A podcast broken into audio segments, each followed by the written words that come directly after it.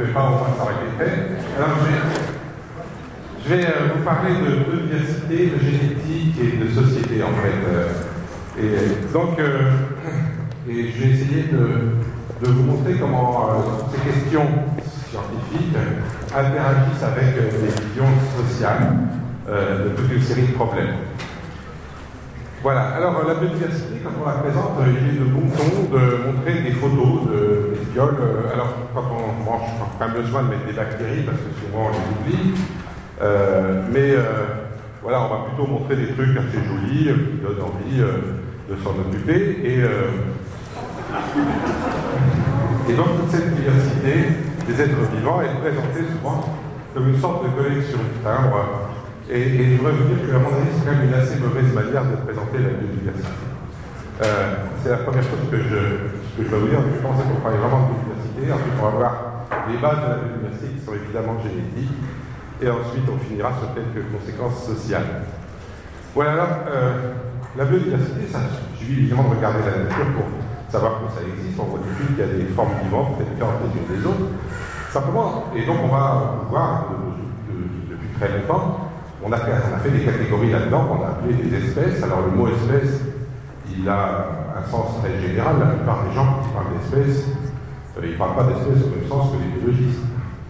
On va vous dire que les, grenouilles, c'est une espèce. Alors il en et tu vas vous parler des différentes espèces de pommes. Alors ça, c'est une variété pour le biologiste. Tout le monde fait, je pense que les biologistes ont peut-être eu tort de vouloir donner un, sens précis au mot espèce. Je trouve que on a un mot en biologie pour désigner toute catégorie taxonomie, on appelle ça un taxon. Le balance, c'est que personne ne connaît ce mot-là. Du coup, il y a des problèmes de communication sur ces sujets. Bon, une fois qu'on a décidé qu'il y avait des espèces, qu'est-ce qu'on fait Qu'est-ce que ça veut dire Eh bien, ça, c'est pas du tout évident. Et euh, il suffit de remonter au XVIIe siècle, par exemple, en, France, pour trouver dans les traités de botanique, euh, vous voyez, c'est trois traités de botanique différents qui montrent le même arbre. Et cet arbre est supposé avoir des feuilles qui tombent dans l'eau et se transforment en poisson et d'autres qui tombent sur le sol et se transforment en oiseaux. Donc euh, l'idée que les différents, alors évidemment c'est différentes espèces, mais vous voyez que ça communique il y, en a d'autres, celui-là tout le monde le connaît encore aujourd'hui, hein. vous savez tous ce que c'est qu'un loup-garou, c'est que les lunes, les lunes, certains humains se transforment en loups. Ah vous savez que c'est ce qu'on disait, hein. enfin que je vous ai dit que ça arrivait vraiment. Donc l'idée hein, qu'on puisse se transformer d'une espèce dans l'autre est une idée très ancienne, et, qui euh, a, donné lieu à une sorte de légende comme ça. Alors à la même époque où les biologistes reconnaissaient tout ça, c'est des traités de théologie du XVIIe siècle, hein, à la même époque, Galilée euh, inventait la lunette astronomique, découvrait les satellites de Jupiter, les tâches solaires, calculait la vitesse de la chute d'un corps en fonction de carré du temps. Et comme vous le savez, Galilée, ça ne va pas attirer que les avantages il s'est retrouvé euh, en face de juges qui l'ont accusé de dire des choses qui n'étaient pas compatibles avec les, croyances de l'époque, et il est allé en prison. Cette image de Galilée devant ses juges est extrêmement importante pour l'imaginaire des scientifiques. Nous, les scientifiques, on, se reconnaît dans l'image de Galilée, on, l'aime, hein. c'est le défenseur de la rationalité contre l'irrationnel, et, on, est très très fiers de lui, et presque on aimerait être à sa place, la prison en moins. Alors, euh, et ça nous place dans une de situation, vous voyez, sur le plan social, parce que ça veut dire que le scientifique, au fond, reconnaît presque la valeur de ce qu'il a découvert aux, ennuis qu'il a avec la société. Et ça, c'est un vrai problème, parce qu'évidemment, certains grands scientifiques ont eu des ennuis avec la société, malheureusement, il ne suffit pas d'avoir ennuis avec la société pour être un grand scientifique, je le dire tout de suite. Donc, donc cette position bien je pense qu'elle est importante, et on la reverra presque à chaque fois que les scientifiques sont critiqués pour ce qu'ils font, ils se placent dans la posture de quelqu'un en disant j'ai raison, et si vous n'avez pas, si vous n'êtes pas moi, c'est que vous n'avez pas compris, c'est que vous êtes irrationnel. Je voudrais vous mettre en garde contre cette facilité. Alors, à la même époque, toujours, les biologistes, ils n'ont pas découvert euh, l'électrastronomie, ils n'ont pas inventé l'électrastronomie, ils ont inventé le microscope, ça c'est le premier microscope de Van Leeuwenhoek, et la première chose qu'il a découverte avec son microscope, c'est ses propres spermatozoïdes. Oui, comme vous, quand vous étiez collégien, quand vous en a offert un, et, il a... Euh, et tout de suite, donc, au XVIIe siècle, eh bien, on va dessiner un spermatozoïde avec un petit bonhomme dedans. Et ça va devenir la représentation scientifique de l'époque d'une image qui est encore colportée dans notre culture, hein, c'est l'idée que le papa met une petite graine dans le ventre de la maman. Vous avez déjà entendu dire ça, je suppose? Il faut arrêter de dire ça aux enfants quand même. D'abord, tout botaniste sait que la graine, c'est le produit d'activité femelle de la plante, pas l'activité mâle. On ne devrait pas parler de semences humaines, c'est scandaleux, évidemment. Et vous voyez que ça donne à la mère le rôle d'un terreau plus ou moins fertile dans lequel germera la semence du père, le père étant celui qui produit le descendant. Biologiquement, c'est pas du tout comme ça que ça se passe. Il faut arrêter de raconter ça. Évidemment, la graine, c'est la mère qui la fabrique. Après fécondation par le spermatozoïde du père, c'est tout ça, mais mais répétez pas ce genre de fables aux enfants, elles sont nuisibles. Et j'en profite pour vous dire que, évidemment, du coup, ça veut dire que la biologie, comme ça nous concerne de près, eh bien, des tas de fables vont être racontées encore aujourd'hui. Même si on sait que c'est faux, on continue de les raconter. Et ça, je pense que c'est un vrai problème, on va y revenir. Alors à l'époque, on prend les choses très au sérieux. Si la graine ne tombait pas dans une femme mais dans la terre, eh bien, elle germait, elle donnait une plante, la mandragore, bien avant Harry Potter, qui était donc une plante supposée être à moitié humaine, tant qu'il prie quand on l'arrache. Alors, c'est vrai que certainement mandragores en une racine qui ressemble pas mal à un corps humain, oui, ici c'est un garçon, mais, euh, mais euh, ça a donné lieu à toute une série de légendes qui. C'est seulement au XVIIIe siècle que les choses vont commencer à se fixer grâce à toute une série de naturalistes qui vont se donner pour but d'organiser la biodiversité. Et pour l'organiser, ils vont créer des systèmes et inventer donc une nouvelle discipline qui est la systématique, la science des systèmes, qui permet d'organiser cette biodiversité.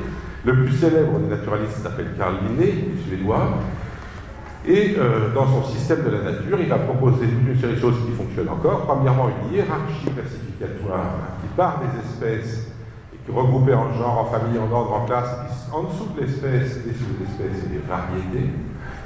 Et puis il va proposer le binôme latin que vous connaissez tous pour désigner chaque espèce. Il va regrouper des organismes dans des espèces, espèces dans des genres, etc., à partir de critères qui ne sont plus reconnus aujourd'hui dans, beaucoup de cas, mais la structure globale du système qu'il a produit est toujours la structure utilisée en systématique. Et la systématique s'est développée au cours des siècles qui ont suivi. On en redira deux. Mais l'idée va faire ça sur une base théorique extrêmement claire. Il explique dans l'introduction de la botanique que toutes les espèces tiennent leur origine de leur souche en première instance de la main même du Créateur Tout-Puissant. Car l'auteur de la nature en créant les espèces, j'insiste, ce que le Créateur a créé, ce sont les espèces. C'est ce qui est écrit dans la Genèse. Hein. Eh bien, en créant les espèces, il leur imposa à ces créatures une loi éternelle de reproduction et de multiplication dans les limites de leur propre type. Donc, vous voyez que les espèces sont éternelles et elles se reproduisent éternellement et à l'identique, puisqu'elles restent toujours dans les limites de leur propre type. Alors l'idée, c'est très bien que tous les individus d'une espèce ne sont pas identiques. Qu'est-ce qu'il en fait Ça, eh ben, il dit que, euh, dans bien des cas, il leur accorde le pouvoir de jouer avec leur aspect extérieur, mais jamais celui de passer d'une espèce à l'autre. Vous voyez, toutes les métamorphoses d'avant là, les hommes qui fabriquent des, mandragores, euh, qui se transforment en loups, euh, les arbres qui font des oiseaux, etc. Tout ça, à partir du XVIIIe siècle, c'est rejeté on a compris que ça ne marchait pas. Hein. Et on a aussi compris d'ailleurs, certains auteurs, dont Linné, considèrent qu'il n'y a pas de génération spontanée, c'est-à-dire qu'il n'apparaissent pas de formes vivantes, puisque les formes vivantes ont toutes été créées par le créateur dès le départ. Alors vous savez que la fin de la génération spontanée, ça sera Pasteur à la fin du XIXe siècle, donc ça sera quand même euh, un siècle et demi plus tard, mais euh, déjà à l'époque, les gens comme Linné ne pensent pas que ça existe. Alors donc, des espèces ne passent plus l'une dans l'autre, et donc il y a deux sortes de différences entre les plantes. L'une la différence vraie, la diversité. Donc vous voyez là, il nous donne sa vision de la biodiversité. Hein. La diversité née de la main du Tout-Puissant, c'est la diversité des espèces. Et l'autre, la diversité dans l'espèce, c'est une variation de la coquille extérieure due au caprice de la nature. Donc vous voyez que pour Linné, la vraie différence, c'est celle des espèces. Tout est fondé sur l'espèce parce que c'est ce que le créateur a créé. Et les variations à l'intérieur de l'espèce, c'est juste des jeux de la nature sans intérêt. Ce que je crains, c'est que beaucoup de gens, quand ils pensent à la biodiversité, la pensent comme ça. Quand on demande aux gens ce que c'est que la biodiversité, la première chose qu'ils disent, c'est c'est la diversité des espèces. Et je pense que cette vision de la Genèse est extrêmement importante dans notre vision du monde. Soit que ce soit la Genèse elle-même qui nous ait beaucoup influencé, qu'on soit croyant ou pas, hein, parce qu'on n'a pas dû raconter cette histoire quand on était petit, ou alors, en tout cas, que notre culture pense les choses de cette façon et que la Genèse soit eu des manifestations, mais en tout cas, il est certain que la plupart des gens voient le monde comme quelque chose qui est stable, qui a été fabriqué une fois pour toutes. Et bon, on peut essayer de le changer, ou on peut essayer d'y changer pas, ça, ça dépend de la vision du monde. Mais en tout cas, eh bien, l'idée qu'il y a une stabilité de base dans le système qui nous entoure est une idée très courante. Et la vision de la biodiversité en est très influencée. Alors, les espèces, c'est censé être des groupes d'individus vachement bien isolés, qui ne se reproduisent pas avec les autres. dans la réalité, ça ne marche pas si bien que ça. Je ne vais pas discuter de concept d'espèce, justement parce que mes buts, c'est de montrer que, en fait, on fout un peu de ce que c'est qu'une espèce. Mais, euh, mais en revanche, je voudrais insister donc, sur le fait qu'on a, on a fondé notre vision de la biologie sur ce concept et que ça pose des tas de problèmes. Pour conserver la biodiversité, dans le cadre de la genèse dont je vous parlais, la méthode est très simple. Vous mettez un couple de chaque espèce dans un bateau et tout le monde est sauvé. Alors, on s'est rendu compte que ça marchait pas bien. Parce que si on met juste un couple, là, les descendants vont qu'ils se reproduisent entre eux, ça va faire de la consanguinité, c'est pas bien. Du coup, on s'est rendu compte qu'il fallait de la diversité dans les espèces. Et d'une certaine façon, les gens qui s'intéressent à la biodiversité souvent s'intéressent à la diversité dans l'espèce, non pas en tant qu'elle-même, mais en tant qu'elle est nécessaire à ce que l'espèce se maintienne. C'est clair À l'époque aussi, on classait tous les êtres vivants selon la chaîne des êtres, qui allait du non-être à l'être parfait, des minéraux à Dieu, en passant par les plantes, les animaux, les femmes, les hommes, les démons, les anges Dieu. Alors j'ai remarqué un truc, c'est quand les gens réagissent à cette échelle, c'est exclusivement à cause de ces deux lignes-là. Si jamais on mettait ces deux-là à égalité, tout le monde trouverait ça normal de dire que les hommes sont supérieurs aux animaux, les animaux supérieurs aux plantes c'est aussi idiot. Il n'y a aucune raison de donner une supériorité quelconque aux animaux sur les plantes, et la seule raison pour laquelle on le fait, c'est que nous, on est des animaux. Il ne faut pas se cacher. Alors, je vous engage à essayer de contempler le monde vivant avec un œil détaché de ces hiérarchies vous savez, pour se rassurer, nous humains, et euh, à à éviter de hiérarchiser pour les choses dans la nature, d'autant que, comme l'a fait remarquer Claude Lévi-Strauss, à partir du moment où on met une hiérarchie dans la nature, immanquablement on en mettra une aussi dans l'espèce humaine. On pourra en discuter tout à l'heure. Les visions de la nature au XVIIIe siècle ont aussi commencé à évoluer, à susciter des débats. D'un côté, vous avez Jean-Jacques Rousseau, hein, qui va vous dire que la nature est bonne, et ça va avec la nature est bonne et la nature humaine est bonne. Et puis l'homme la corrompt. Alors nous, au Jardin des Plantes, on avait un, naturaliste qui était un peu extrême dans ce genre-là, hein, qui explique que la nature est tellement bonne qu'elle a tout fait pour que l'homme soit bien, et qu'elle a même créé le melon divisé en tranches afin d'être mangé en famille. Que la citrouille est plus grosse, faite pour inviter les voisins, etc. Donc une vision d'une nature parfaitement harmonieuse et faite pour le bien de l'homme. Mais en même temps, il est né au XVIIIe siècle, au siècle des Lumières, l'idée de progrès. Et il va y avoir d'autres naturalistes qui vont appliquer cette idée de progrès à la nature. C'est le cas en particulier de Buffon. Buffon, donc, qui était le, directeur du Jardin du Roi une grande partie du XVIIIe siècle, mais qui était aussi un industriel. Ça peut-être un, rapport avec ce qu'il va nous raconter là. Et lui, quand il nous parle de la nature, il nous en dit tout autre chose. Il parle de la nature sauvage, la nature où l'homme n'a jamais résidé. Qu'est-ce qu'il en dit dans un petit texte qui s'appelle De la nature? Voyez ces plages désertes, ces tristes contrées où l'homme n'a jamais résidé. Alors je ne vais pas tout vous lire, parce que c'est un peu long, mais il va nous parler du haut, du bas et du milieu. Alors en haut, des arbres sans écorce et sans cils, courbés, rompus, tombant de vétusté, d'autres en plus grand nombre, gisant au pied des premiers pour pourrir sur les monceaux déjà pourris, la nature paraît ici dans sa décrépitude, c'est qu'un espace encombré traversé de vieux arbres chargés de plantes parasites, de lichens, d'agariques, fruits impurs de la corruption. Voilà, ça c'est pour le haut. Le bas, des eaux mortes et croupissantes, faut d'être conduites et dirigées qui ne nourrissent des insectes vénéneux et servent de repère aux animaux immondes. Entre les deux, il y a des espèces de landes avec des mauvaises herbes qui étouffent les bonnes, c'est des herbes dures et épineuses qui forment une peau grossière, épaisse de plusieurs pieds. L'homme, obligé de suivre les sentiers de la bête farouche, rebrousse chemin et dit la nature brute est hideuse et mourante. C'est un, grand naturaliste qui parle. Hein. Alors, l'homme, il dit quoi? Il dit c'est moi qui peux la rendre agréable et vivante. Mettons le feu à cette cour superflue, à ces vieilles forêts déjà consommées, achevons de détruire avec le fer ce que le feu n'aura plus consumé. Bientôt, au lieu du jour, du nénuphar dont le crapaud composait son venin, nous verrons des renoncules, des troupeaux d'animaux bondissants, le bœuf, la et la terre, qu'elles rajeunissent par la culture une nature nouvelle va sortir de nos mains. Quelle est belle cette nature ultime. On croirait un peu les cours que j'ai eu moi quand j'étais étudiant à la cour dans les années 70, l'idée que la nature est spontanément mauvaise et qu'il faut totalement la domestiquer pour qu'elle devienne bonne. Donc vous voyez qu'entre Rousseau, et Saint-Pierre d'un côté et puis euh, Buffon de l'autre, il y a un monde avec ce débat au XVIIIe siècle. Je pense que vous l'avez déjà tous déjà entendu aujourd'hui, hein, c'est cette question de savoir comment on va traiter la nature en tant qu'humain. Alors, qu'est-ce qu'il va falloir découvrir de plus je vais parce que vous connaissez tout ça. La première chose qu'il va falloir découvrir à la fin du 18e, début du 19e, c'est le fait que les espèces s'éteignent. Ça, c'est cuvier. Hein. Ben, il ne découvre pas seulement que cette bestiole-là existait euh, dans l'Égypte bombarde, mais surtout qu'elle s'est éteinte. Hein. Et donc, des phénomènes d'extraction. C'est difficile d'imaginer aujourd'hui qu'il a fallu découvrir que les espèces s'éteignent. Évidemment, avant, on pensait qu'elles étaient éternelles, vous vous souvenez. Et puis, euh, la marque va proposer l'idée que les espèces se transforment sous l'action d'une force, donc euh, bien connue. On pense que la marque imagine qu'à force de tendre le cou pour manger les feuilles, les individus produisent des descendants encore plus en plus longs et que ça peut fabriquer des girafes ou des autruches.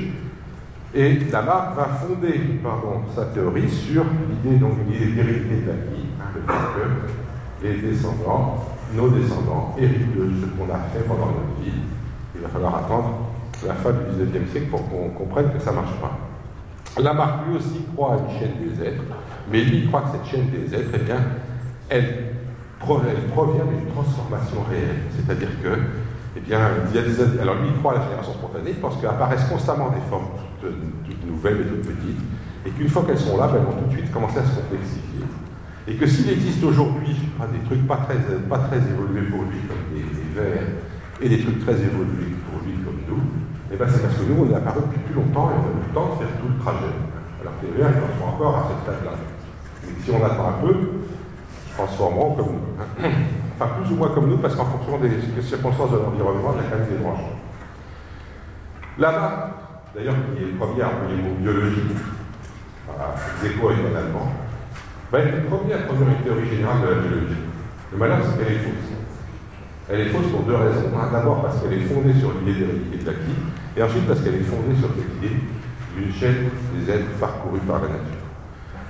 Celui qui va proposer 50 ans plus tard la bonne théorie, hein, quand je dis 50 ans plus tard, c'est pile 50 ans, puisque Lamarck publie la philosophie physiologique en 1809, c'est l'année de la naissance de Darwin, et c'est en 1859 que Darwin publie l'origine des espèces, et Darwin va fonder sa vision donc, de la biodiversité et de l'évolution sur deux grands principes.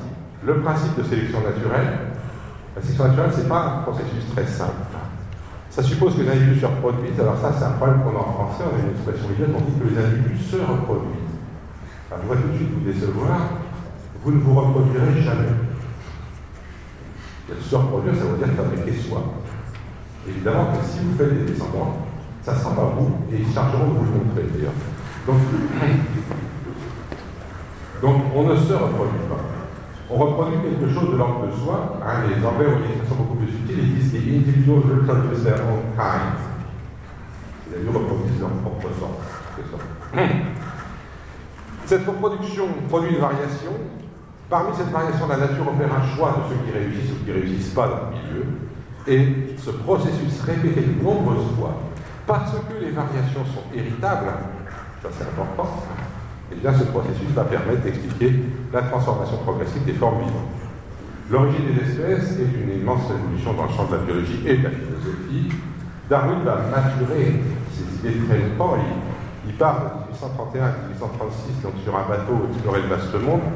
Il faut un tour du monde en, cinq ans, donc ça lui donne le temps de réfléchir et de regarder et de découvrir, de découvrir plusieurs choses.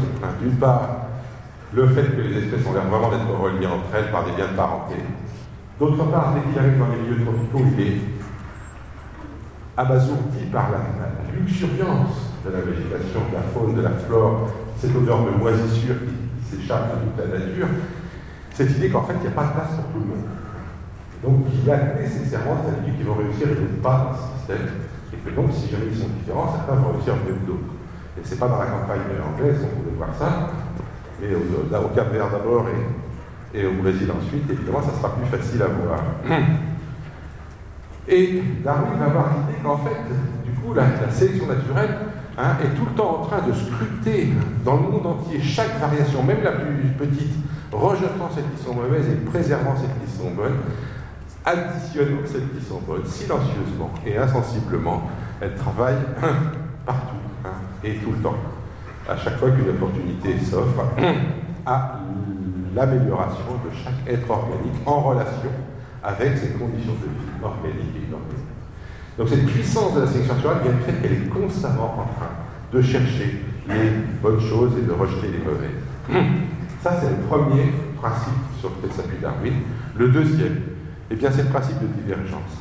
Il découvre ça euh, à la fin de son voyage sur le Beagle, et dans ses carnets de notes, il y a une page qui fait pleurer l'émotion tous les historiens des sciences, hein, il écrit Je crois et puis il dessine le premier arbre généalogique d'espèces qu'on n'ait jamais dessiné à notre connaissance, comment une espèce 1 pourrait donner progressivement des espèces différentes, et il note en dessous tout, le processus qu'il a imaginé. Il va l'appliquer au pinson des Galapagos, comme avec une série d'espèces. Je pense que vous connaissez tout ça, si vous avez des questions, pour en parler. Le diagramme le plus important de l'origine des espèces, c'est celui-là, et je voudrais vous dire que si vous pensez que l'université après cette conférence, eh ben là où je serais vraiment content, c'est si au lieu de penser à la collection de femmes du début, vous pensiez à ce schéma. Ce schéma est complètement essentiel. C'est la façon dont Darwin présente l'idée de transformation des formes vivantes.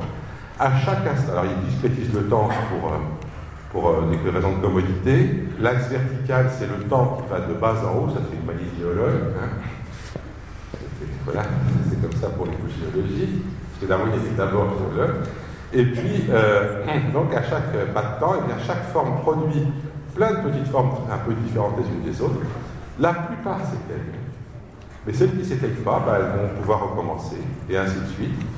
Et alors l'axe horizontal, c'est un axe de différenciation écologique et morphologique, si vous voulez. Alors, ce qui va se passer, c'est que les formes qui sont les plus proches ont tendance à se faire compétition, en compétition après et à s'éteindre. C'est celles qui sont les plus éloignées qui ont tendance à se maintenir. Le résultat de ce processus, c'est que les lignées ont tendance à diverger. Et qu'à partir d'une même forme de départ, on va progressivement fabriquer des lignées divergentes dont beaucoup vont s'éteindre plus ou moins tôt, mais euh, dans le, dans le schéma qui est ici, à partir de cette lignée de départ, eh bien, il y en a trois qui vont survivre jusqu'au moment actuel. Hein, aujourd'hui, on est là, ça c'est le futur qu'on peut imaginer. Certaines formes, pendant ce temps-là, vont pas bouger, et puis d'autres départs vont s'éteindre. Ce schéma-là, c'est le schéma qui résume le mieux ce qu'on peut penser de la biodiversité. Vous voyez que la biodiversité, c'est le résultat de ce processus, et que Premièrement, elle est tout le temps en train de bouger. La biodiversité n'est pas un état stable. La stabilité de la biodiversité, c'est la stabilité qui naît du fait que les extinctions sont compensées par des divergences de lignées. Ça, c'est pas si simple que ça à s'imaginer. Des fois, les gens disent oui, est-ce c'était, mais tous les combien il y en a qui apparaissent. Le problème, c'est qu'une espèce n'apparaît jamais. Une espèce se différencie plus ou moins progressivement. Alors, on a de la chance dans certains groupes ça va tellement vite qu'on peut presque dire qu'elles sont apparues. C'est la dernière espèce apparue à notre connaissance, c'est les moustiques du métro londonien. Ils sont plus résistants au froid, ils ont décalé leur date de, production, donc on peut dire que c'est espèce. Mais, mais, chez la plupart des formes vivantes, ça prend beaucoup plus de temps que ça de faire une espèce. Et du coup, le résultat, c'est qu'on est dans un processus où, où doit s'établir une sorte d'équilibre entre les extinctions et la divergence. Et la divergence, c'est quelque chose de progressif, et l'extraction qui est plus ou moins. Mais l'extinction fait partie du processus de biodiversité. Regardez, s'il n'y avait pas d'extinction dans ce schéma, il y aurait un, immonde magma qui se fabriquerait, où tous toutes les formes et tous leurs intermédiaires existeraient, il n'y aurait pas du tout cette belle diversité qu'on observe, avec des lignées qui sont différentes, qui sont euh, disjointes. On ne pourrait pas nommer forme dans un système sans extraction. J'ai un collègue qui s'appelle Jean-Claude Lamézène qui a utilisé une image pour parler de la de la mort cellulaire, et que, a, il, a, parlé de la sculpture du vivant. Parce que vous savez que dans l'embryon, nos doigts sont soudés, et que c'est la mort cellulaire qui permet à nos doigts de se séparer. Et donc la mort des cellules permet de sculpter la forme de notre corps. Eh bien, je dirais que les extractions, de toute façon, sculptent la biodiversité. C'est les extinctions qui créent les espaces entre les formes vivantes. Donc l'extinction n'est pas en elle-même le de la biodiversité, c'est l'équilibre entre extraction et euh, divergence qui, fait, qui est la biodiversité. Au fond, la biodiversité ne devrait pas être vue comme un état, mais comme une dynamique. Et s'il y a l'équilibre de la biodiversité, cet équilibre n'est pas l'équilibre. Une statue, c'est un équilibre. si vous la poussez un peu, bah, elle revient. Si vous la poussez trop, elle tombe. L'équilibre de la biodiversité, il faut l'avoir comme l'équilibre d'un vélo. C'est-à-dire que c'est le mouvement qui la maintient. Et si jamais vous supprimez le mouvement, elle tombe. Quelqu'un voit un vélo, oh là là, il bouge trop, il va tomber, il arrête, c'est là qu'il tombe. Vous avez l'habitude de genre d'équilibre de corps, l'équilibre dynamique dynamique parce que c'est parce qu'on mange, qu'on excrète, qu'on respire, etc., qu'on reste vivant. Notre corps est dans un équilibre dynamique. Et si quelqu'un vous dit, ah, à tellement à je veux conserver que vous mettre au frigo, vous ne pas d'accord. Eh bien, il ne faut pas être d'accord contre les gens qui disent qu'ils vont conserver la biodiversité en la mettant au frigo. C'est la même chose. Et ça, tout le monde ne s'en est pas encore rendu compte. Voilà, bon, la biodiversité aujourd'hui, on la représente souvent sous forme d'arbre aussi. Alors celui-là, vous le connaissez, hein, c'est l'arbre historique de Woods, bon, je passe. Mais euh, cet, arbre, cet arbre nous dit aussi que qu'est-ce qui se passe? Eh bien, au fur et à mesure que se différencient les lignées, à un moment, elles vont devenir suffisamment différentes pour qu'on se mette à dire que c'est des espèces différentes. Donc à ce moment-là, peut-être qu'on va pouvoir dire, ah bah oui, là il y a une espèce avec deux sous-espèces ou deux variétés, je ne sais pas, puis là il y en a une autre avec deux sous-espèces ou deux variétés. Mais vous voyez que c'est complètement arbitraire. Hein. en fait, la diversité, c'est quelque chose qui est comme ça, qui est, qui est un continuum spatio-temporel. Alors à un instant donné, vous voyez des espèces, des genres, etc., des variétés, mais si vous voyez ce qui se passe dans le temps, eh bien, vous n'auriez pas du tout la même impression. Évidemment, l'idée biblique d'une stabilité totale du vivant est totalement rejetée. On a compris la biodiversité comme ça. Et, du coup, évidemment, ce n'est pas très important de savoir ce que c'est qu'une espèce par rapport à une sous-espèce, un genre, etc. C'est des conventions qui permettent de nommer les choses. C'est extrêmement utile de pouvoir nommer les choses. Mais si on préoccupé à fond de savoir ce que c'est qu'une espèce, eh du point de vue de Darwin, c'est une perte de temps. Il va insister là-dessus dans son livre. Hein. il dit Jusqu'à présent, on n'a pas pu tracer une ligne de démarcation entre les espèces et les sous-espèces. On n'a pas réussi davantage à tracer une ligne de démarcation entre les sous-espèces et les variétés fortement accusées, ou entre les variétés à peine sensibles et les différences individuelles. Hein, espèces, sous-espèces, variétés, différences individuelles, ces différences se fondent l'une dans l'autre par des degrés insensibles, parce que c'est une véritable série. Y a un continuum. On fixe arbitrairement des pour espèces, sous-espèces, etc. C'est pratique, mais il ne faut pas se laisser avoir c'est quand même tout à fait arbitraire. Darwin va essayer de convaincre ses contemporains que pour réfléchir à la biologie, il faut prendre des choses, par exemple, dynamiques, il faut arrêter de les figer dans des catégories dont on imagine qu'elles sont immuables. Dès l'année suivante de la publication de son livre, il va écrire Je suis souvent désespéré d'obtenir que la majorité des naturalistes simplement me comprennent. Des gens intelligents, qui ne sont pas des naturalistes et qui n'ont pas eu des bigotes du terme espèce, montrent plus de clarté des autres ne peut pas être plus clair. Hein. Vous voyez que je suis content qu'il en fait le mot bigot là, parce que je pense effectivement qu'il y a quelque chose de religieux dans l'obsession que nous avons tous biologistes de parler d'espèces. En fait, j'essaie d'éviter, moi, quand je parle de biologie, quand je fais des cours, de parler d'espèces. Dans 95 cas sur 100, quand on emploie le mot espèce, on peut le remplacer soit par population, soit par millier. Très bien. Juste, on a tendance naturellement à dire espèce parce qu'on a été entraîné à ça. Bon, dans ce cadre-là, évidemment, montrer des schémas comme celui-là, c'est intéressant. Je ne sais pas si on vous en montre passager, moi, on en a montré dans mon scolarité. Ah, ça vous dit le nombre d'espèces de plantes par rapport aux insectes, etc. Mais qu'est-ce qu'on s'en fiche du nombre d'espèces? Qu'est-ce que ça nous dit? Il y a 5 fois plus d'espèces d'insectes que de plantes. Est-ce que ça veut dire qu'il y a 5 fois plus de diversité chez les insectes? Probablement pas. Simplement, comme je vous ai dit tout à l'heure, en propos des les insectes vous un quoi de travers pour une nouvelle espèce. Les plantes, avant qu'elles arrivent à faire des espèces différentes, il faut qu'elles en aient accumulé des différences. Alors évidemment, les plantes faisant des grosses tranches dans le bateau et les insectes faisant des toutes petites tranches, si je compte le nombre de tranches, je ne compte rien du tout.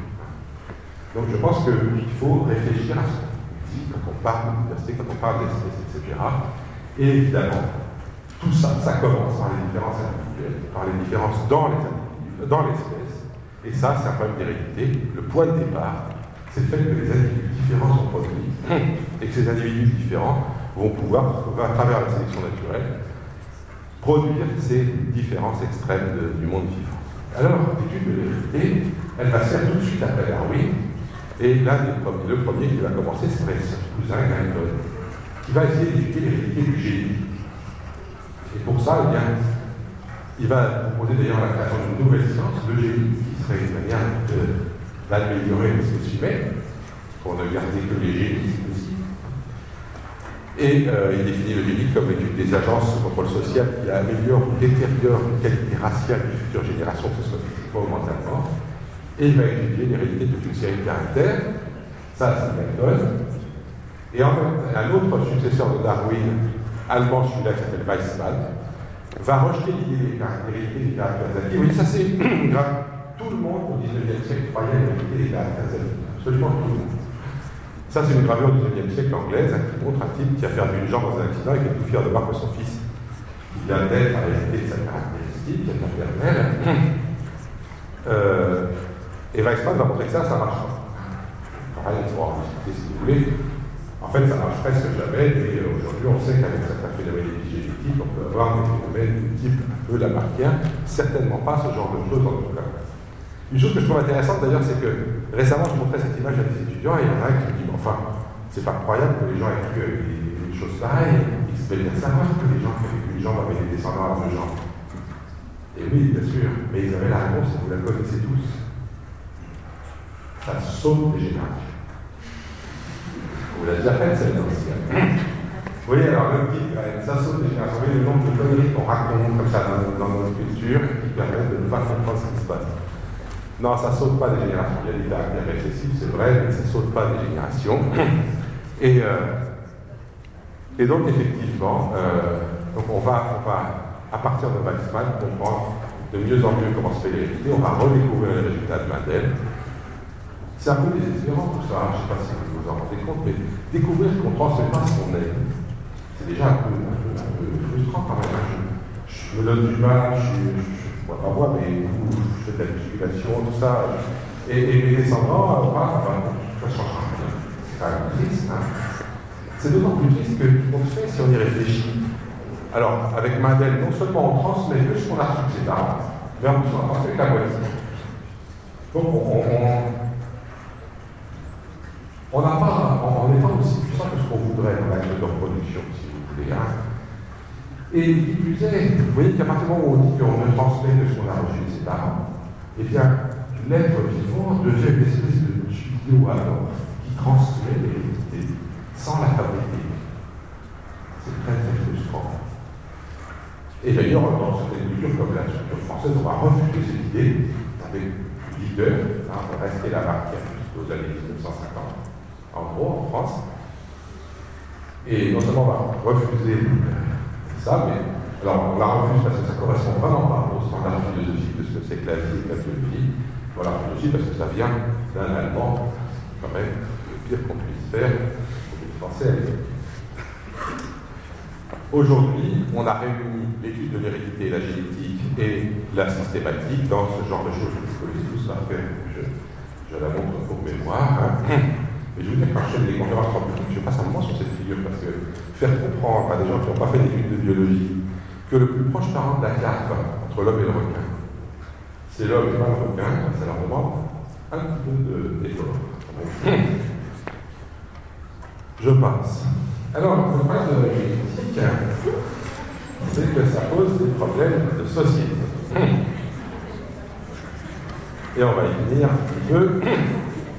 Alors, cette image, je vais dire d'un journal qui s'appelle Philosophie, magazine qui s'appelle Philosophie Magazine, et qui parle d'un dernière présidentielle il y a 7 ans, il y a 5 ans, j'étais un peu jeune pour vous en soucier à l'époque, ont provoqué la rencontre de deux grands penseurs français, donc un, le candidat de droite décomplexé, on disait à l'époque, euh, qui est à gauche sur la photo, c'est pas de chance, et puis à droite, un philosophe de gauche, qui s'appelle Michel Onfray.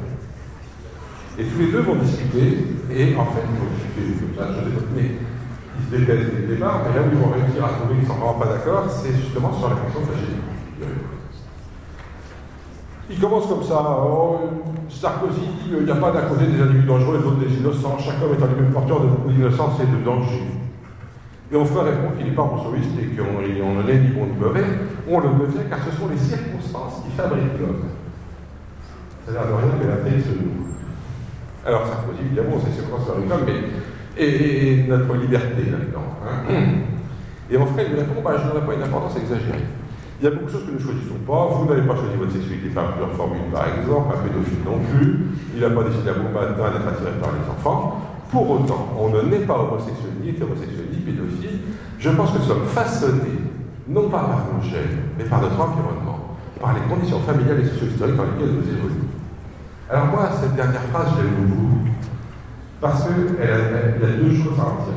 La première, c'est que dans un débat politique, tout d'un coup apparaissent les gènes. Évidemment, mon frère ne sait rien ce que c'est qu'un gène. Mais, c'est intéressant, tous les gens qui s'occupent de sciences humaines, etc., savent pas ce que c'est qu'un gène, ils n'ont pas une idée dessus. Et l'idée, c'est que ce n'est pas important. Et alors, quand on vous dit que ce n'est pas important, la deuxième chose intéressante dans cette phrase, c'est quelqu'un qui vous dit ça, vous savez qu'il est de gauche. Et si le mec en face est vraiment de droite, et là il va pas être d'accord, ça va rater. Je ne suis pas d'accord avec vous. J'inclinerai pour ma part à penser qu'on est pédophile. Il y a des enfants qui se suicident chaque année. C'est pas parce que leurs parents se sont mal occupés, mais parce que génétiquement, et nous aussi s'y ils avaient une fragilité, une douleur préalable. Les fumeurs l'acné développent des cancers de pas, les premiers ont une faiblesse physiologique héréditaire. Les circonstances ne font pas tout. Pas Donc vous voyez que les gènes, c'est important politiquement et c'est orienté politiquement. Les gènes, c'est droit et l'environnement, c'est gauche.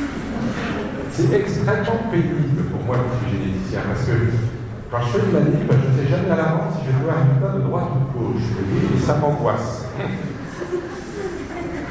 Alors, je voudrais vous dire que euh, tout ça provient d'une mauvaise compréhension de la génétique. Je n'aurai pas le temps d'en discuter longuement, mais j'espère qu'on aura le temps d'en parler dans la discussion après. Pourquoi est-ce que de gauche n'aiment pas les gènes Il y a de bonnes raisons. Il y a des raisons historiques, ça, je vais vous en parler. Il y a des raisons actuelles, en gros. Si vous n'avez rien compris à la génétique, et vous croyez que quand on a un gène de ce type, cela, ben, il n'y a rien à faire, on sera comme ça. Et bien du coup, effectivement, il n'y a pas intérêt à ce que le gène soit important pour la gauche, parce que ça veut dire qu'on ne peut rien changer. Alors que si jamais les individus sont malléables socialement, évidemment, là, du coup, ça veut dire que les changements sociaux vont influencer les individus. Simplement, ça, c'est le résultat d'une mauvaise compréhension de la génétique, parce que même s'il y a des gènes qui agissent sur les caractères, entre les gènes d'obésité, hein, les gènes d'obésité, les ce gène, aujourd'hui, ont plus de chances d'être obèses que les autres. Il y a 50 ans, leurs parents n'étaient pas obèses. Donc, ça veut dire que l'environnement joue même s'il y a des gènes. Et si les gens de avaient comme ça, ils arrêteraient de perdre leur temps à contre les gènes, après, plus utile. Bon, on pourra en reparler si vous voulez. En réalité, aujourd'hui, ce que la recherche nous apprend, c'est qu'il y a des effets des gènes, des effets de l'environnement, et troisième acteur qui est l'hygiène, donc le corps de l'individu même qui va transmettre des choses aux descendants, et que, en fait, chaque individu est le résultat donc, de cette triple, cette triple contrainte, celle des gènes, celle de l'organisme, celle de l'environnement. Je vous engage qui s'intéressent à lire ce livre qui a été traduit en français dans le livre de Richard Lewin. Euh, sinon, sur les histoires gènes, environnement, etc., euh, comment on mesure les deux, j'ai fait un truc de 13 minutes que vous trouverez facilement sur le web si vous cherchez, ça s'appelle la c'est en premier d'ailleurs dans la liste de mes conférences sur, sur ma page. Voilà. Le problème avec la géologie, c'est qu'elle interagit donc beaucoup avec la société, d'une part, et que d'autre part, c'est une science empirique. Alors, tout à l'heure, je vous ai montré cette photo, je la montrais souvent dans des conférences en public, des espèces. Et à la fin de la conférence, des fois, les gens venaient me voir en me demandant euh, qu'est-ce que ça donne? Alors, je leur disais, bon, ça donne sûrement bien. Disaient, ah vous le savez comment On n'a jamais vu un hybride qui se baladait dans la savane, et puis, euh, euh, et puis ils sont quand même assez loin dans l'arbre. Les gens me diront, ils sont loin bien dans l'arbre. Enfin, Combien il faut être loin pour que ça marche plus? Je me suis rendu compte qu'il y a 40 ans, si on m'avait posé la question, j'aurais que les lions et tigres ne pouvaient pas faire de descendance. Et ni, avec, ni entre eux ni avec les léopards, aujourd'hui on n'arrive pas à faire de hybride entre lion, tigre et léopard, et même, au début, on a dit, mais c'est pas grave, vous inquiétez pas, le concept d'espèce est sain et sauf, les descendants sont stériles. En réalité, les descendants ne sont pas stériles. Je m'en doutais pas mal, parce qu'entre les, les arbres, les, les ânes, les chevaux et les zèbres, on peut faire tous les, tous les hybrides qu'on veut aussi. Et on dit que les mulets sont stériles. Mais les ne sont pas tous stériles. On les laisse pas se produire parce qu'ils ont foutu des. Et biologiquement, ils sont capables de faire des Donc vous voyez, une science empirique, c'est une science comme ça. C'est une science qui ne peut prédire que les choses qu'elle a déjà vues. Même temps, ça ne peut pas vraiment prédire. Hein. C'est-à-dire que si vous vous demandez, voilà deux espèces, est-ce qu'elles peuvent se reproduire ensemble Si c'est, euh, je sais pas, les éléphants, les fraises, les bois, je sais que ça marchera pas. Mais, si vous vous rapprochez, il y a un moment où je vous dire, il faut que j'essaie. Et ça, c'est drôlement embêtant parce qu'on n'arrête pas de nous demander de faire des prédictions. On arrête d'autant moins que la biologie est devenue une science terriblement active. Elle est devenue très active en particulier sous l'action d'une vision de la science qui doit être que la science doit engendrer du progrès. Et ce progrès je vous ai parlé au XVIIIe siècle, lancé à l'époque des Lumières, hein, s'est développé au cours du XIXe et du siècle. On verra ce donne le XXIe sur ce temps-là. Et comme, en fait, le premier de tous les humains, c'est de réaliser du progrès. La science est convoquée pour faire des progrès. Et vous voyez que l'exposition internationale de 1933 titrait Un siècle de progrès. C'était extraordinaire parce que il y a eu la Première Guerre mondiale, dans le genre progrès, c'est pas génial. Il y a eu la crise de 1929, mais en, en 1918, tout le monde a dit plus jamais ça. C'est la dernière Et puis la crise de 1929, on avait eu les banques, maintenant, plus de conneries sur le économique. Ils étaient convaincus que ça était. Et lancé vers le progrès. Bon, depuis la Deuxième Guerre mondiale, la bombe atomique et peut-être un jour ou l'autre une crise économique la question se pose de savoir si réellement l'humanité progresse. Ça, c'est un point pourra discuter aussi. Mais la biologie, en tout cas, est convoquée dans cette idée de progrès. Elle l'a été particulièrement au début du XXe siècle. L'idée de Galton de faire de l'eugénisme une science conquérante s'est développée à cette époque-là. Oups, qu'est-ce qui se une science conquérante s'est développée, hein, et donc l'eugénique hein, s'est développé particulièrement. Alors, je vais vous donner quelques, quelques éléments aux USA, des mots historiques. Hein. Ça, c'est des, images qui étaient proposées par les eugénistes américains à l'époque, l'autodirection de l'évolution humaine, et on va convoquer toutes les sciences pour faire un immense dessin qui est l'amélioration de l'espèce humaine. La Société américaine d'eugénie est fondée dans, au début du XXe siècle avec Morgan, le grand généticien qui fait partie du bureau de la société, c'est le bureau. À droite, Alexander Graham Bell, l'inventeur du téléphone. C'est pas que ça prouvait qu'il avait des bons gènes, mais c'était un homme célèbre parmi les physiciens. Et ça, c'est un truc rigolo, c'est qu'à chaque fois que les biologistes veulent faire une connerie, les physiciens les soutiennent. Parce que les physiciens se disent, nous, on a déjà fait faire plein de progrès à grâce à nos découvertes. Maintenant, il faut aider les biologistes à en faire autant. Donc, allons-y. Bon, eux, ils sont là plutôt pour la présentation. Les deux qui sont vraiment actifs, c'est les deux du milieu. Davenport, c'est le patron de l'Institut de génie de Long Island. Et Irving Fisher, c'est un prof de génétique Et tous les deux, vont essayer de comprendre pourquoi il y a des darés. La même question que Sarkozy ont fait. Pourquoi il y a des déviants dans nos sociétés? Alors, les déviants, c'est qui? Les pauvres, les imbéciles, euh, les asiles de fous, quoi, euh, les voleurs, dans les prisons, et on va remonter leur généalogie en utilisant les registres des églises pour voir d'où vient, viennent ces, cet art. Et on remonte, des fois on tombe sur des individus qu'on trouve plusieurs fois, alors on redescend la généalogie pour voir tous leurs descendants. Leur plus beau succès, c'est d'avoir trouvé Azad Jubdivier en 1740. Ils ont retrouvé 92% de ses descendants. 64 sont des débiles mentaux. 174 des pervers sexuels. 196 des illégitimes, c'est-à-dire nés en mariage. 142 des pauvres, 77 des criminels et. Vous voyez qu'un adulte n'a pas du service à la nation. Ça aurait été mieux si c'était absolu. Alors, bon, allons-nous laisser les adultes aujourd'hui continuer cette multiplication de la misère se demande. Parce que tout ça, c'est génétique. Ça, c'est un petit schéma qui était présenté à l'époque pour montrer. Alors, tout généticien reconnaît là la disjonction d'un gène dominant dans une famille. Et le caractère des familles partogènes, c'est l'illégitimité, la naissance hors mariage. C'est génétique, comme tout le reste. Bon, c'est pas vrai, hein Vous ne direz pas, il La grande presse va se saisir de la question. Le soldat régonial, ça jeune qu'aujourd'hui encore. Il n'y a pas longtemps, j'ai montré ça à un groupe d'étudiants étrangers. Il y a l'américain qui me dit, je ne savais pas, moi je dis journal tous les dimanches. C'est toujours le journal du dimanche des, gens d'Oregon. On va vous présenter la descendance de Carl. Alors la légende, en noir, c'est les débiles. Non, c'est les normaux, pardon. En rouge, c'est les débiles mis à l'asile. En bleu, c'est les débiles mais pas mis à l'asile. C'est bon, Alexandre. Carl et Anna, les deux débiles dans un asile. Ils ont eu trois filles, une normale qui a eu un mari normal. Malheureusement, on ne sait rien sur leurs 15 enfants. Parce qu'ils ont eu Cathy qui était débile, pas asile, qui a trouvé un mec comme elle, ils ont fait des descendants pas géniaux, et en deuxième génération, que des débiles. Quand passé là, des débiles, deux maris débiles, ils ont fait plein de débiles. Bon. La société américaine de génie présente ces résultats constamment. Voyez, ça c'est. Ils ont stand à la phare de Philadelphie, je vais avoir le temps de vous présenter tout, mais vous voyez que ça fait classe, quoi. D'un côté, il y a des épis de maïs pour vous montrer comment les gènes se transmettent, et de l'autre, on vous montre que l'illégitimité, ça se transmet pareil que la couleur des grains de maïs. C'est compliqué. Alors voilà, des lentilles flash, ça fait. Alors on nous dit que l'Amérique a besoin de moins de cela et de plus de cela. Alors moins de cela, par exemple là, toutes les flash, elles flash toutes les 50 secondes, toutes les 50 secondes, une personne est mise en prison aux États-Unis. Et la petite phrase après, very few normal persons jail. Il y a très peu de gens normaux en c'est tous ils ont des gènes.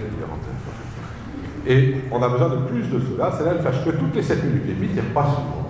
Parce que toutes les 7 minutes et demie, il naît quelqu'un qui sera vraiment utile à la nation américaine.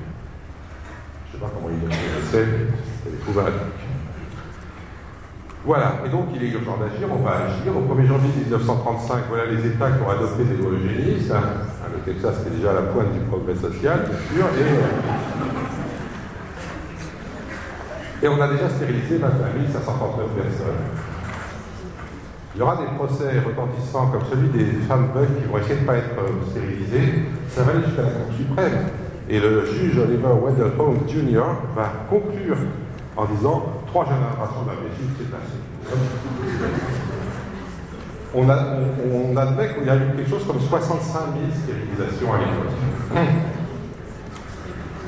Sur le territoire américain. Alors, il faut peu. Sachez que, premièrement, euh, les pays scandinaves ont stérilisé encore plus que les USA. Ça s'est arrêté que dans les années 1970, ces lois. Hum. Évidemment, la championne du monde à l'époque, c'était l'Allemagne d'Asie. La France, à l'époque, il n'y a pas eu de problème de ce côté-là parce qu'on n'avait rien compris à Dieu. On était 100% là. On croyait que pour améliorer il y avait qu'à améliorer l'environnement. Donc on a fait ce qu'on appelle les lois hygiéniques de l'hygiène, qui étaient améliorer l'environnement pour améliorer l'unité. Mais, euh, alors sachez aussi que de l'autre côté du rideau de fer, il y avait une très grande école de génétique dirigée par dénommé Nikolai Vavilov. Ça, c'est le patron de la génétique mondiale qui était anglais, qui a fait une grande visite à Vavilov en 1925. Qui va étudier la biodiversité des plantes cultivées et qui va trouver que les plantes cultivées sont toutes issues de centres d'origine et que le processus de Darwin, tout à l'heure de la biodiversité, il a marché merveilleusement dans les, dans les systèmes agricoles parce que chaque agriculteur recevant ses semences eh bien, fabrique une lignée à lui. Et comme toutes les, les fermes sont des environnements différents parce que l'environnement physique est pas parce que l'agriculteur a ses pratiques à lui, et bien, à partir de quelques plantes d'une espèce sauvage, on a fabriqué une immense diversité des semences cultivées. La diversité des blés cultivés est bien supérieure à la diversité des plantes de blé qui ont servi à fabriquer le blé cultivé au départ. Donc, et ça c'est un point extrêmement important que je veux vous retenir tous, c'est qu'il y a des moyens de sélectionner, et on s'en doute puisque c'est ce qui se passe dans la nature, et de fabriquer de la diversité. Peut sélectionner des plantes pour qu'elles produisent plus, pour qu'elles soient mieux pour votre récolter, etc. Et faire de la diversité à condition de le faire dans une grande diversité de pays. Je reviendrai là-dessus tout à l'heure. Donc c'est ce que Vavilov étudie. Malheureusement pour lui, un négrophane nommé Lysenko va se faire passer auprès de Staline pour le grand homme de la police soviétique, va proposer l'idée qu'il existe une science prolétarienne différente de la science bourgeoise, La preuve d'ailleurs, c'est que les bourgeois comme Manet et Drosophile ne nourrissent pas les ouvriers, alors que Lysetko lui travaille sur le blé, il a pour nourrir les travailleurs. Hein. Et Lysetko propose une théorie complètement délirante, euh, marque empire, hein, mais qui va devenir la théorie officielle. Tous les généticiens soviétiques vont être emprisonnés. Vavilov est emprisonné en 1940 dans la prison de Saratov, il mourra de faim en 1943. Et tous les généticiens vont être exclus du système communiste. En France aussi, hein, les étaient au Parti communiste ont été sommés soit d'abjurer la génétique, soit de quitter le parti. La plupart des partis, il y en a un qui a abjuré la génétique, et il est mort d'une crise cardiaque quelques jours plus tard. Voilà, donc euh, vous voyez que l'histoire de la génétique à ses débuts, ça n'a pas été euh, un long fleuve tranquille, hein, ça a été extrêmement violent.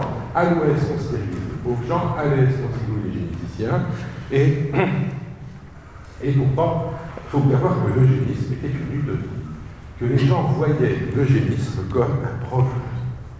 Il ne faut pas que vous perdiez ça de vue, c'est très important parce que tous les grands scientifiques de l'époque, alors Pearson, c'était un, élève de Galton, il a aussi fait des maths pour comprendre la biologie, il a inventé des trucs que vous n'aimez pas, comme le pi 2 ou, ou, le test de corrélation de Pearson, etc. Et Pearson, eh bien, explique que quand on est un scientifique, et eh ben on a, du coup, on a, on a l'esprit entraîné à l'analyse exacte et impartiale des faits, et que du coup, c'est une éducation particulièrement adaptée pour promouvoir la citoyenneté. Ça, c'est un truc intéressant. Vous voyez, le scientifique est un meilleur citoyen que les autres parce qu'il est plus, il est plus rationnel. C'est le coup de qualité tout à l'heure. Et qu'est-ce qu'il en déduit de sa belle rationalité, notre ami Pearson? Eh bien que le droit de vivre ne donne pas le droit pour chaque homme de se reproduire. Comme nous avons diminué la, sélection naturelle, pourquoi Parce que les lois socialistes de que les pauvres plus de. Et que de plus en plus de faibles et inadaptés survivent, nous devons augmenter les standards et physiques pour être.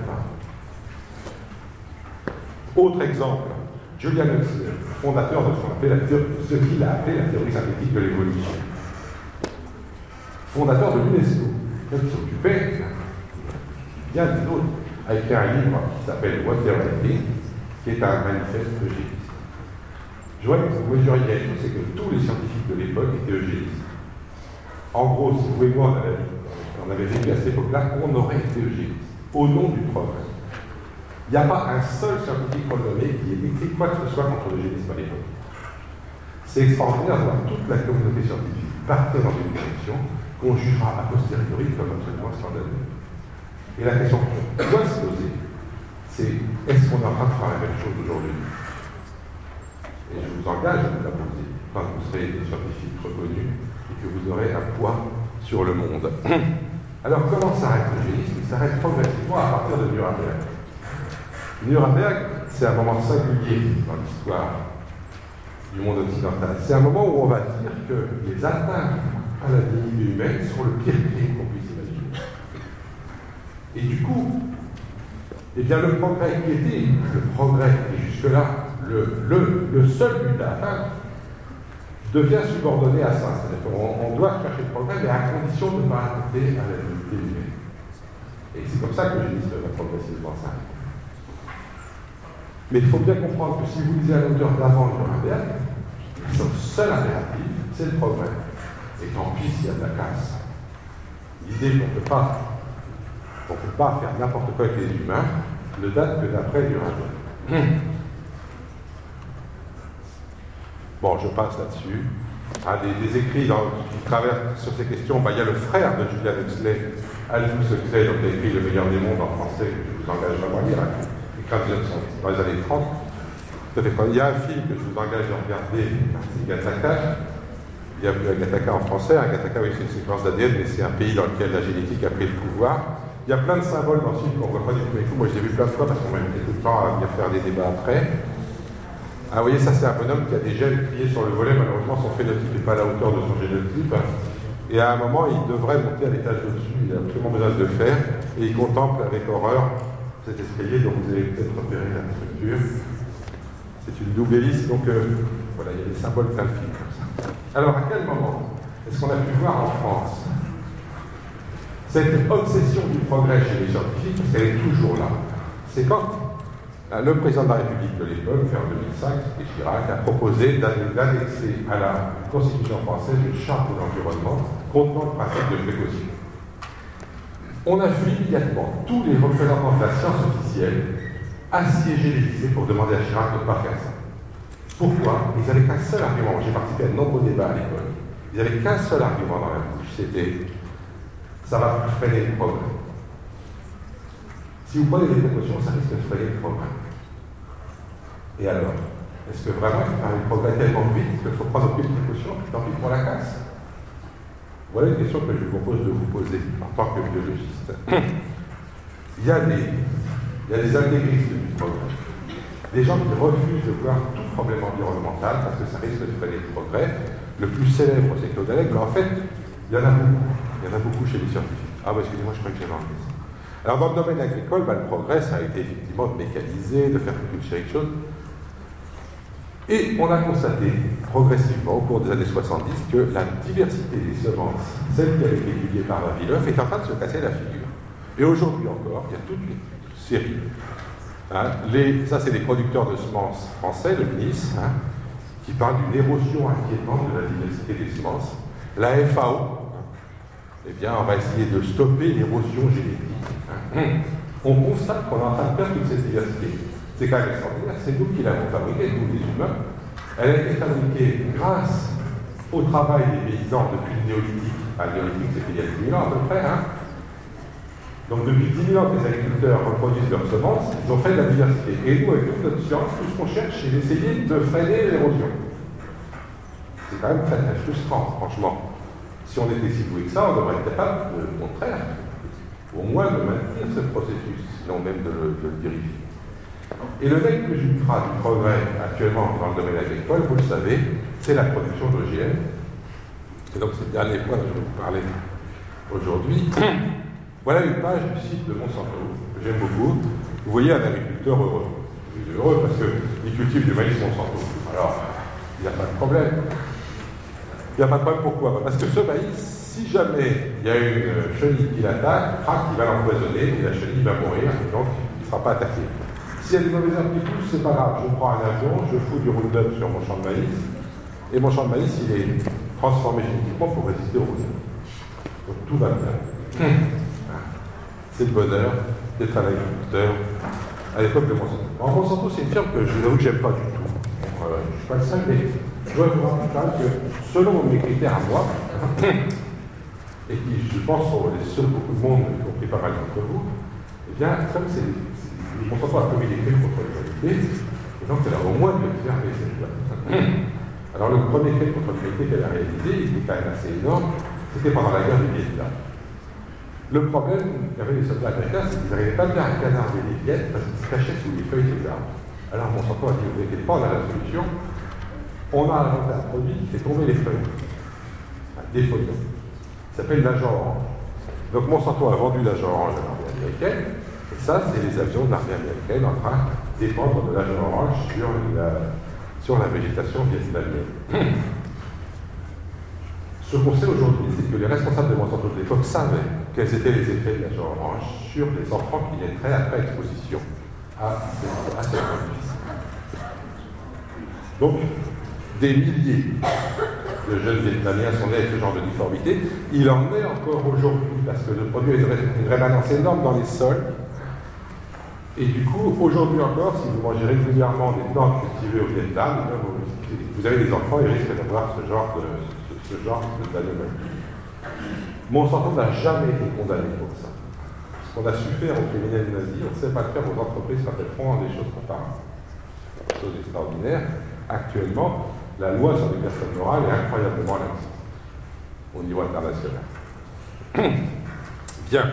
Bon, évidemment, en plus, vous voyez que attaquer Monsanto, c'est aussi attaquer un peu l'armée américaine, ce qui n'arrange rien au niveau du droit international. Monsanto donc prospère et donc, bon, maintenant, ils ont trouvé mieux que l'agent orange, ils ont trouvé le Roundup, qui est un herbicide total, qui tuait toutes les plantes, qui tuait toutes les plantes. Pourquoi? Parce que leur idée géniale, ça a été que quand le Roundup est arrivé en fin de droit sur le plan du brevet, il risquait de faire que tout le monde achète le Roundup générique et pas de l'heure, donc ça, allait être la catastrophe. Ils ont trouvé un truc génial, transformer les plantes de façon à ce qu'elles résistent au Roundup, c'est ce que je vous racontais tout à l'heure sur le maïs, Et comme ça, vous achetez la semence résistante au Roundup et le Roundup Monsanto, vous n'avez pas d'acheter le Roundup, pas Monsanto, à ce moment-là. Et du coup, eh bien, vous allez pouvoir désherber vos plantes facilement, il suffira de mettre du Roundup, ça tuera tout sauf votre plante qui est transhume et résistante au Roundup. Le malheur, c'est qu'à force de vendre des semences comme ça, ça on l'avait prévu, qu'est-ce qui se passe quand on met massivement le même herbicide partout pendant des générations? La, première chose qui arrive, c'est que les mauvaises herbes commencent à, devenir ce qu'on appelle tolérantes, c'est-à-dire que la dose de départ ne tue plus. On a sélectionné des plantes qui, qui, pas résistaient vraiment, mais toléraient cette, cette, molécule. Car ça on augmente les doses. Et aujourd'hui, les doses qui sont mises sur les champs d'OGM résistants au Roundup sont des doses qui sont trois fois plus grosses que les doses qui sont mises dans l'agriculture conventionnelle, c'est l'agriculture la plus polluante. Hein. Donc en fait, l'idée de départ était que ça allait diminuer la quantité d'herbicides utilisés, totalement fausse, on utilise encore beaucoup plus. On commence à en trouver dans les nappes phréatiques, etc. Et, et la deuxième chose qui train de se produire maintenant, c'est que des plantes vraiment résistantes sont apparues. Elles affaissent un certain nombre de champs de ça que les agriculteurs ont pu désherber à la main. Donc euh, on est. Tout ça a été prévu, c'est pas durable, le jeu consistait seulement à faire des bons coups commerciaux. Aujourd'hui, donc, Monsanto vend des quantités énormes d'OGM résistants au Roundup ou résistants à des insectes à l'échelle de l'ensemble de la planète. Et les consommateurs, un peu échaudés par le coût du sang contaminé, le coût de la vache folle, etc., on commence à dire nous, on aimerait bien être sûr que ce n'est pas dangereux ces machins-là. Mais ce qui est intéressant, quand les consommateurs ont dit ça, c'est que les scientifiques ont répondu par le mépris. Ils ont, ils ont répondu comme euh. Moi, je sais, vous, vous ne savez pas, taisez-vous, c'est moi, moi le chef. Et les gens, alors, ça c'est des dessins qu'on m'a donné, donné des collègues de l'INRA qui travaillent là-dessus. Donc, effectivement, les, les gens, j'ai vu des tas de scientifiques venir expliquer au grand public qu'il y avait zéro risque avec les OGM. C'est drôle parce que quand j'en parlais avec eux après, je disais, enfin, zéro risque, ça n'existe pas. Ils disent, non, par raison, je dirais que zéro n'existe pas, mais si on dit ça, si on ça aux gens, ils vont être super inquiets alors. Le problème, c'est qu'ils se trompent, les gens ne sont pas aussi bêtes que ce qu'on croit.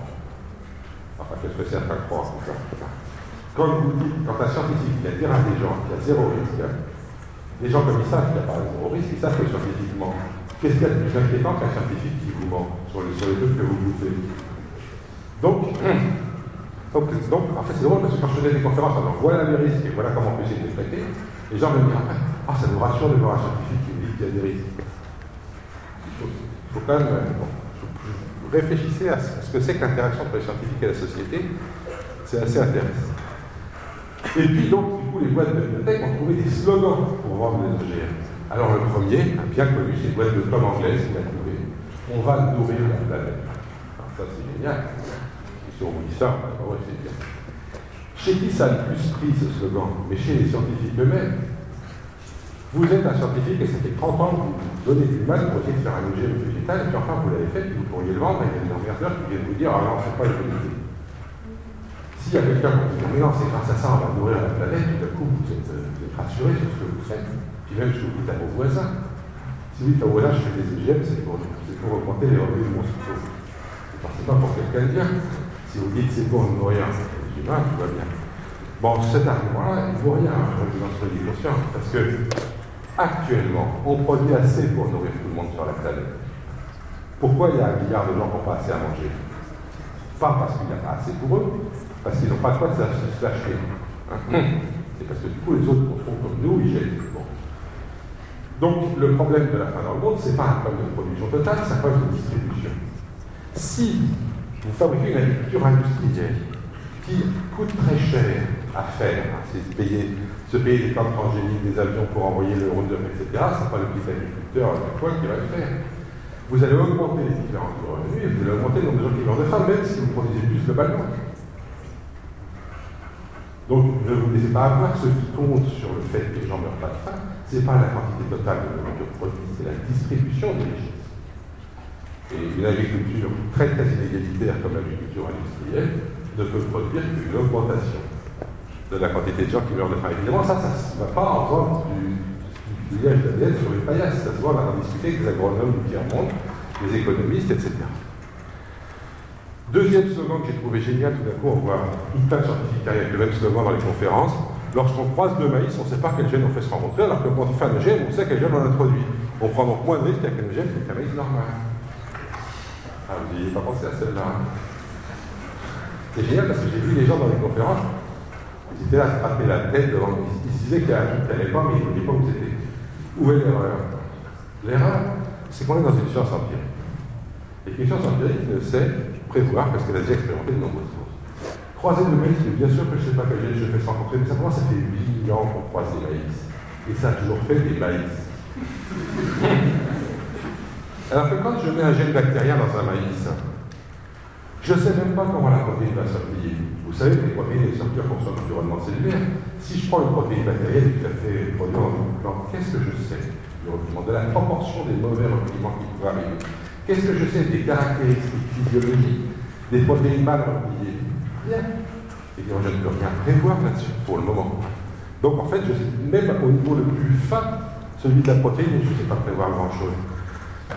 J'aime bien l'exemple du trèfle pour réfléchir à ça. Ça, c'est pas une histoire de transgénèse. Chez les trèfles, il y a des animaux qui produisent un, un, glucoside, la marine, pas grave, et puis d'autres qui ne produisent pas. Et puis il y a certains animaux qui produisent une enzyme qui s'appelle la et d'autres qui ne produisent pas.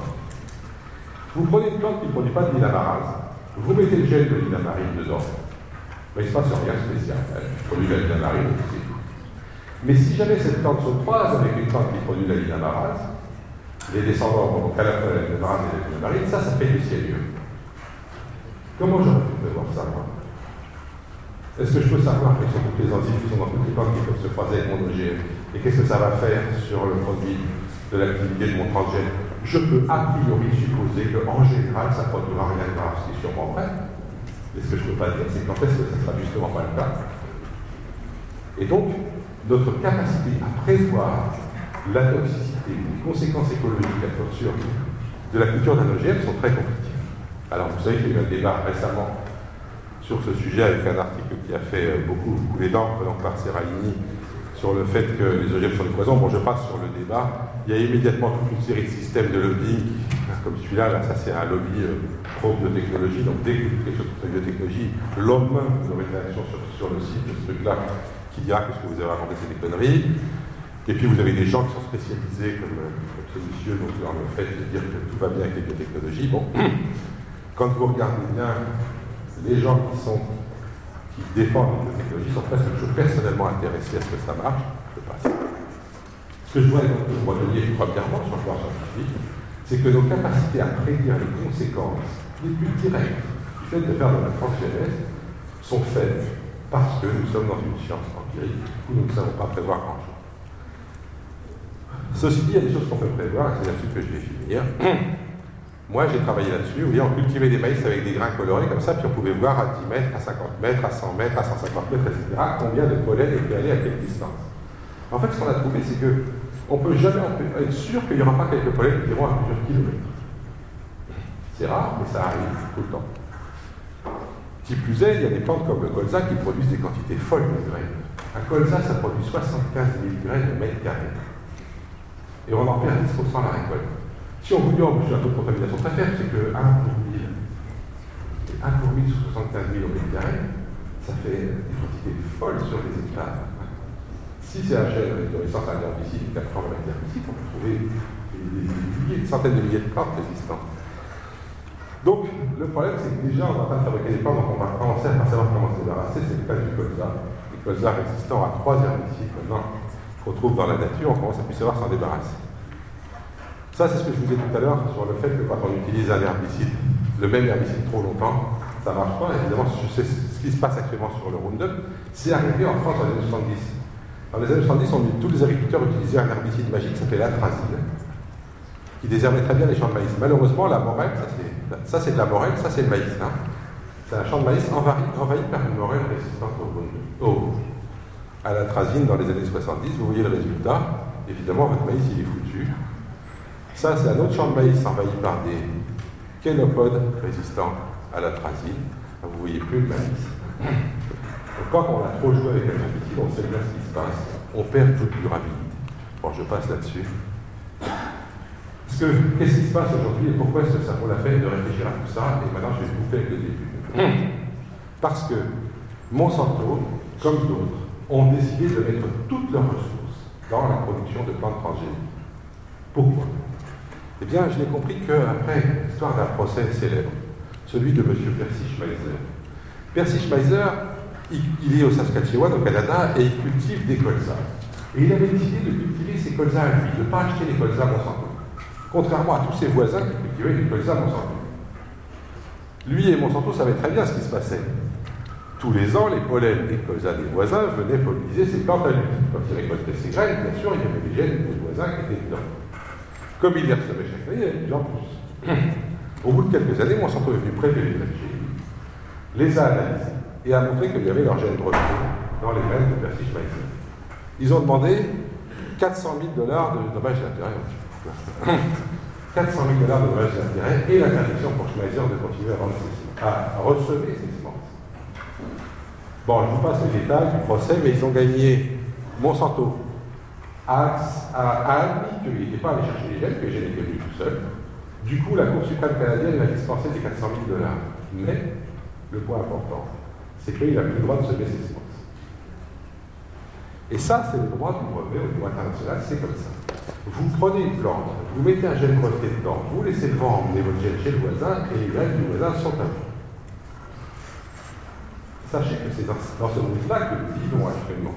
Que quand on fait des OGM, le but numéro un, c'est pas de rendre la plante résistante à l'herbicide, c'est de mettre un gène breveté à l'intérieur de manière à ce que le pouvoir piquer les semences du voisin. Actuellement, on s'est rendu compte que les maïs traditionnels mexicains étaient contaminés par des transgènes nord-américains.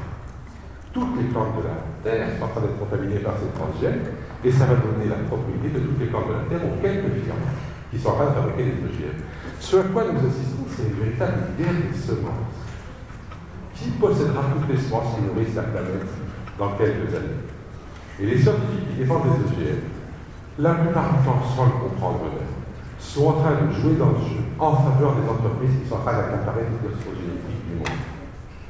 Alors, ne vous inquiétez pas. Alors, pourquoi c'est embêtant? C'est embêtant sur un point économique et social. On voit bien que le fait que quelques firmes possèdent toute la nourriture, on voit que c'est toute notre nourriture dont il s'agit à l'échelle mondiale. Le fait que quelques firmes possèdent toute la nourriture du monde, c'est déjà embêtant. Mais en plus, ça a une conséquence. C'est que comme toutes les plantes cultivées proviennent maintenant des champs de ces quelques firmes, la diversité est en train de se passer la figure à une vitesse folle. Tout le processus que Vavilov avait montré, de diversification, etc. Bien sûr qu'il y a une érosion de la société, tout est en train de disparaître. Il restera plus que quelques variétés de Monsanto, Syngenta, etc., etc., pour nourrir l'ensemble de la planète. Et ça, c'est super dangereux, parce que le jour où un pathogène va trouver un moyen d'attaquer bien un des génotypes de ces plantes, il va créer un désastre. Donc je peux vous prévenir, moi, si on continue comme ça et qu'on continue à faire travers la diversité des plantes cultivées, des famines immenses vont euh, advenir à l'échelle de la planète. Donc on n'est pas en train de se préparer à nourrir la planète, on est en train de se préparer à la famine. Le jour où ça arrivera, je pense qu'il y aura une espèce de bien et qu'on condamnera les gens qui ont joué à ça. Mais j'aimerais que les scientifiques soient conscients avant que ça serait bien qu'ils ne se retrouvent pas pour la deuxième fois du mauvais côté de la barrière. Alors, ne vous inquiétez pas, il y a des grands altruistes pour trouver la solution. Un grand altruiste que, vous connaissez tous s'appelle Bill Gates. Alors, ce que vous ne savez peut-être pas tous, c'est que c'est le premier actionnaire de Monsanto. Et il a trouvé qu'il était urgent de sauver la diversité des plantes cultivées. Alors, ils ont fabriqué un très grand frigo souterrain en Norvège, en qui s'appelle le Svalbard. Et dans cette île, eh on va trouver toutes les plantes cultivées de la planète, comme ça la diversité est sauvée au frigo. Vous souvenez ce que je vous ai dit sur le fait de mettre la biodiversité au frigo? Bon, bref. En fait, ces graines dans le frigo souterrain, là, elles vont mourir. Hein. Mais c'est pas grave. C'est pas grave parce que dedans, il y aura encore leur gène. Et donc, qu'est-ce qu'on appellera la rescousse quand ça sera la catastrophe? Parce que toutes les plantes seront en train de crever. Les gens qui savent aller chercher des, gènes dans des graines mortes, pour euh, nous refabriquer des variétés qui résistent. Ça tombe bien, c'est justement les mêmes qui sont en train de faire disparaître la diversité à l'échelle de la planète. Donc vous voyez que la logique du système qu'on est en train de faire, eh bien c'est une logique dans laquelle on va perdre toute la diversité. On la met au frigo sous forme de graines mortes et on se dit qu'on sera avec nos technologies de régler les problèmes qui se poseront. Svalbard, c'est la technologie du 21e siècle, avec pêcher les gènes dans des graines mortes, au service d'une vision de la biologie qui date du XVIIIe siècle, la vision de de Noé, la vision d'une biodiversité fabriquée une fois pour toutes dans laquelle on puisse et qu'on ne renouvelle pas. Je pense qu'aujourd'hui, il y a urgent que les scientifiques que vous êtes, que vous serez, deviennent conscients du fait que la communauté scientifique est lourdement engagée dans ses choix et que peut-être que la bonne solution, c'est pas ça, c'est de remettre en œuvre des processus agricoles qui fabriquent de la diversité, de réfléchir à la façon dont se produit la diversité, pas seulement de la façon dont on peut la garder dans un frigo. Et que ça, c'est notre responsabilité à nous tous, biologistes. Merci.